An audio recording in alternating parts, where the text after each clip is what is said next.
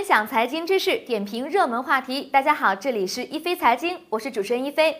五 G 时代来临呢，各国都在紧锣密鼓的布局五 G，谁也不甘心落在后面。但是印度和澳大利亚在这方面的进展呢有一些慢，这与他们此前跟在美国身后，拒绝华为在国内开展五 G 的建设有关。今年年初，随着美国与中国发生贸易摩擦，美国政府呢做出了禁止华为参与美国 5G 建设的决定。此后，印度、英国、日本、韩国、加拿大、澳大利亚等六个国家呢也先后拒绝华为在本国开展 5G 建设。一时间，华为的全球 5G 之路前景不明。但是这里面呢，有一些国家显然没有考虑清楚，限制令还没到半年时间啊，澳大利亚和印度已经挺不住了。这两个国家改变之前对华为的严防死守，转而是积极的邀请华为一起发力五 G 市场。澳大利亚国内百分之四十的四 G 基站呢，都是由华为建设的。该国也有大量的通讯设备采购自华为。拒绝华为之后，该国的通讯行业发展已经停滞不前。而如果要重新建设一个没有华为的 5G 网络，澳大利亚呢要多花很多的冤枉钱。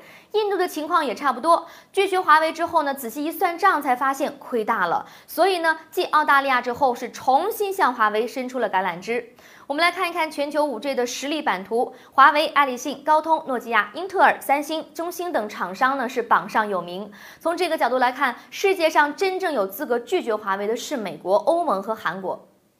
印度和澳大利亚这样的国家呢，本身就与 5G 的第一集团无缘，即使出于羡慕嫉妒恨的心理拒绝了华为，也不可能因此呢就掌握了 5G 的主导权。因为华为之外的其他 5G 厂商们不是活雷锋，印度和澳大利亚选择和他们合作，同样不会得到 5G 的核心技术，而且他们的解决方案和性价比呢不会比华为更好，否则华为就没有理由成为世界第一通讯设备商了。也就是说，选择其他的国家与厂商会让澳大利亚和印度在 5G 的建设当中付出更多的成本，却不见得有更好的结果。